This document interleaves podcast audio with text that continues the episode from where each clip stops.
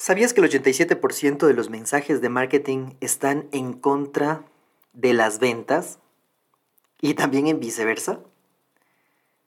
¿Sabías que los mensajes de marketing normalmente se ven como superficiales, teóricos, y que los mensajes de ventas normalmente son mediocres, incompetentes y flojos? La gestión perfecta de un restaurante es una utopía. No existe. Pero también es cierto que has de apuntar a la luna si quieres llegar a las estrellas. Bienvenidos a Restaurante 10X, el podcast donde desarrollamos una visión total, global, 360, para lograr el éxito en tu restaurante. Y para ello contamos con más de 10 expertos del sector que van a traernos en cada uno de los episodios sus mejores herramientas, estrategias de marketing, gestión y servicio. Tú que eres valiente, líder de tu restaurante y soñador, acompáñanos en esta utopía. ¡Arrancamos! En el día de hoy te voy a explicar en tres pasos cómo aplicar la estrategia de S-Marketing en tu restaurante y cómo hacer un solo embudo de ventas y también de marketing. Hola, mi nombre es Freddy Viteri. Yo ayudo a empresas y emprendedores para que aumenten sus ventas a través de la implementación de consultorías especializadas en cuatro ejes marketing estratégico, contabilidad y finanzas, procesos y operaciones y talento humano. Hoy vamos a hablar de S-Marketing, donde se unen los objetivos de marketing y ventas con centro en el cliente. Y es que ha pasado muchas veces, sobre todo en, las, industrias grandes, en las empresas grandes, en los restaurantes que tienen varios locales, donde tienen departamentos eh, separados. Uno es el departamento de ventas y otro es el departamento de marketing. E, y lógicamente tienen diferentes métricas, tienen diferentes objetivos que cumplir, ¿sí? Lo cual es eh, totalmente inaudito, totalmente no se debería hacer así. Pero ojo, no es solo con estas empresas grandes, también ocurre en empresas pequeñas. Unos son los objetivos de marketing y otros son los objetivos de ventas, ¿sí? Entonces, la idea acá es empezar a fusionarlos. E inclusive, si es que tú eres un emprendedor y quieres comenzar a medir todo lo que está sucediendo en el marketing y en las ventas de tu restaurante, ver cuáles son las que se pueden apalancar y mejorar. Esa es la idea fundamental. Entonces, te voy a poner eh, un ejemplo, un ejemplo que lo vi en, en algún momento. El ejemplo de un chico pues que digamos, tiene 20 segundos en un ascensor para invitar a una chica a cenar, a una chica desconocida. ¿Cuál es la probabilidad de que acierte? Bueno, evidentemente, evidentemente las probabilidades son muy, muy, muy bajitas. Y dicho desde la parte del marketing quiere decir que esta persona no tuvo un marketing correcto antes de invitar a la chica. Ahora, ¿por qué es importante unir el marketing y las ventas? Pues seguramente porque lo primero que va a suceder es que vas a tener una mejor calidad de clientes. Ojo, no todos son tus clientes. No todos son clientes de tu marca. Es posible inclusive que te compren, pero que realmente es probable que no debas tener esos clientes. ¿Es una locura lo que estoy diciendo? Bueno, en realidad tendríamos que ver caso por caso. ¿No te ha pasado que o no has conversado con tus empleados, con tus colaboradores y te han dicho, ah, ahí viene Pepito? Pepito es una persona que siempre se queja, que siempre todo le parece mal y siempre viene a comer. Bueno, es probable, es probable que ese de pronto sí puede ser tu cliente porque al fin y al cabo le gusta, aunque no lo dice, pero le gusta comer en el lugar por alguna razón, ¿sí? O tiene que comer por alguna razón en tu restaurante.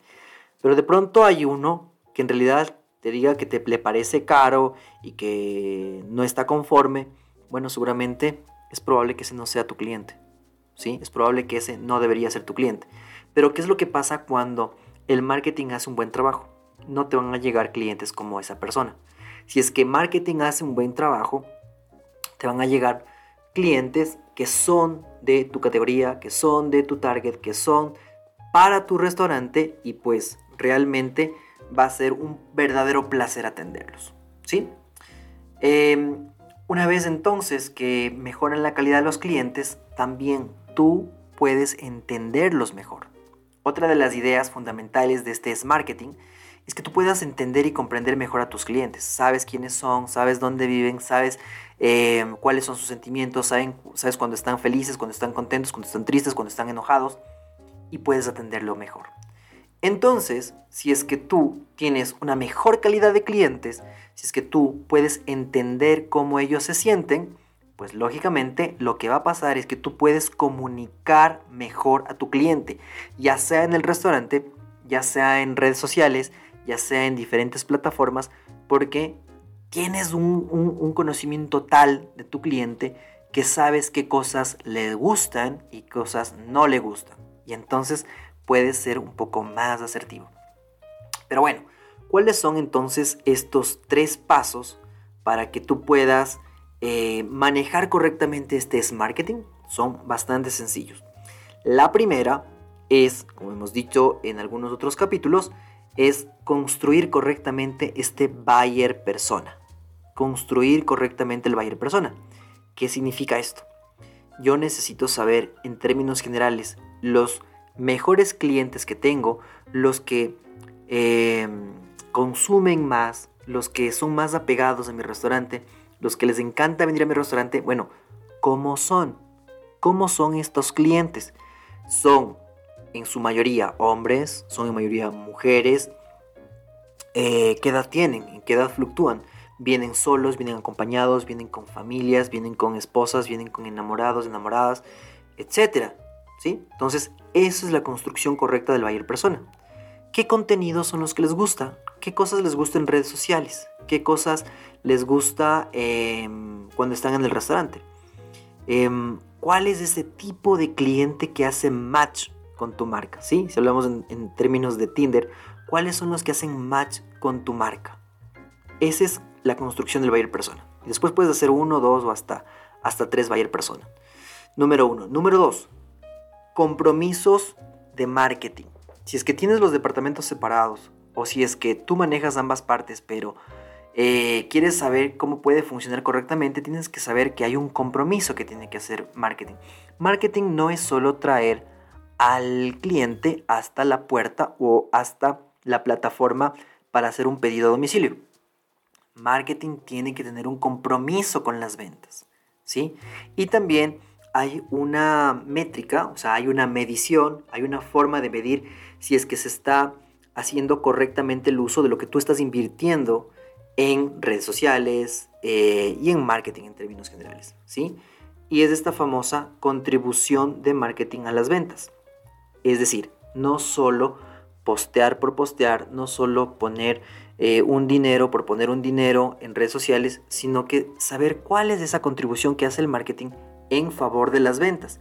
De esas campañas que se están haciendo en marketing, cuánto se está vendiendo. ¿sí? Em, tiene que haber un compromiso con el ticket medio. Eso quiere decir que a través del marketing se pueden diseñar ciertas tácticas, inclusive ciertas estrategias para subir el ticket medio. ¿Sí? El saber eh, mediante la parte del recurso humano, mediante la parte del talento humano, entrenarle correctamente a los empleados para que puedan subir ese ticket medio mediante tácticas de marketing, por ejemplo. También tiene que estar muy comprometido el área de marketing con la tasa de conversión. Es decir, no solo traer un montón de gente al restaurante, sino que esa gente compre. No solo que le llame la atención y pongan like, like, like, like, like, like, like, like, sino que esa gente que pone like, la mayor parte vaya y coma en el restaurante. Esos son los compromisos del marketing. Pero también tiene que haber compromisos de parte de ventas. ¿Cuáles son los compromisos de parte de ventas? Pues, ¿cuáles son los tiempos de respuesta de los empleados, por ejemplo? Inclusive de las agencias. Cuando hay una queja, ¿cuánto tiempo se demora tu agencia en contestar a un cliente enojado? Cuando hay una queja en el restaurante, ¿cuánto se demora un colaborador en ayudar a ese cliente y resolver esa queja? ¿Sí? Y sobre todo, un compromiso de ventas es cumplir con la promesa de tu marca. Cumplir con la promesa de tu marca. Porque tu marca representa una promesa. Si es que la promesa de tu marca es servir las eh, papas más calientes, saladitas y deliciosas, pues eso es lo que te está prometiendo, eso es lo que está prometiendo tu marca al cliente. Entonces, ventas no puede decir otra cosa que que se haga y que se cumpla eso. Hay veces que ventas por vender, ¿sí? Los cajeros por vender, porque le van a dar un premio, eh, comienzan a, a sugerir cosas que no son o que van en contra de la marca. Entonces es importante porque normalmente la fuerza de ventas de un restaurante también o es parte de eh, los cajeros y los meseros. Ellos básicamente son tu fuerza de ventas cuando estamos dentro del restaurante. Entonces ellos deben entender cuál es la promesa de tu marca. Y bueno, ahora sí podemos crear finalmente el embudo. El embudo va a estar con responsabilidad de ambas partes. Pero hay ciertas partes específicas para cada una de las áreas, tanto de marketing como de, ventas. Por ejemplo, em, en, la parte más ancha del embudo, ¿sí? en la parte más grande, entran todos los prospectos, entran las visitas, es decir, todas las visitas que se hace a la página web, las visitas que se hacen a landing page y aunque te parezca esto un poco raro, te lo voy a explicar poquito para que, para que veas que es algo sencillo, ¿sí? Visitas a la página, si es que tu restaurante tiene una página web, bueno, hay que medir cuáles son las visitas, el número de visitas que, que, se, que se da día a día. El landing page es si es que tú tienes una página web un poco más sencilla, eh, dirigida exclusivamente, por ejemplo, a una promoción. Ahora, ¿por qué hay una diferencia entre la landing page y la página web? La página web es mucho más robusta, es una estructura un poco más pesada, donde hay muchas cosas donde eh, los clientes, donde los clientes pueden eh, viajar, pueden revisar y puede ser que se pierdan. Es decir, yo quería que él vaya y coma en mi restaurante porque estamos con una promoción de risotto. ¿ya? Pero el momento que entran a la página web comienzan a revisar la historia, comienzan a revisar quiénes somos, comienzan a revisar un poco de cosas y terminan haciendo otras cosas. Y para ello, yo mejor necesito una landing page donde vaya directamente y digan, hoy hay esta promoción, listo, voy y reservo, Ahora, en esta parte, en la primera parte del embudo, están los prospectos, estas visitas, están los clientes potenciales. Esta responsabilidad de que esto funcione y de que haya más gente, es directamente de marketing. ¿sí?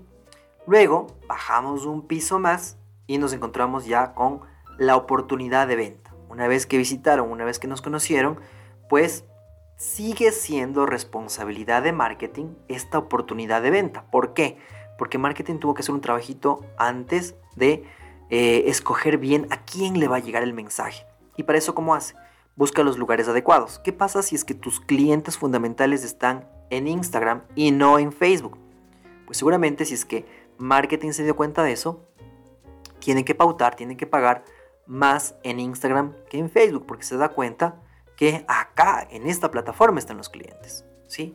Por eso es que en este segundo paso, la oportunidad de venta primero es responsabilidad de marketing. Ahora, hay una parte que se llama una calificación de qué tan buenos son estas personas que eh, han llegado hasta acá. ¿Qué tan bueno el trabajo lo hizo marketing? Y aquí comienza a tomar un poquito la posta ventas. De hecho, la comparten. Esto en el lenguaje de, mercadeo se llama el, el marketing eh, qualified lead. ¿Sí? ¿Qué significa esto? Estos son los leads, son las, los clientes potenciales que marketing los ha eh, encontrado también se los reconoce como las siglas de MQL, ¿sí? Pero una vez que ya pasan de este MQL a ser unos, unos leads o unos clientes potenciales, pero ya del lado de ventas, ¿sí? Se transforman en los SQL, los Sales Qualified Leads.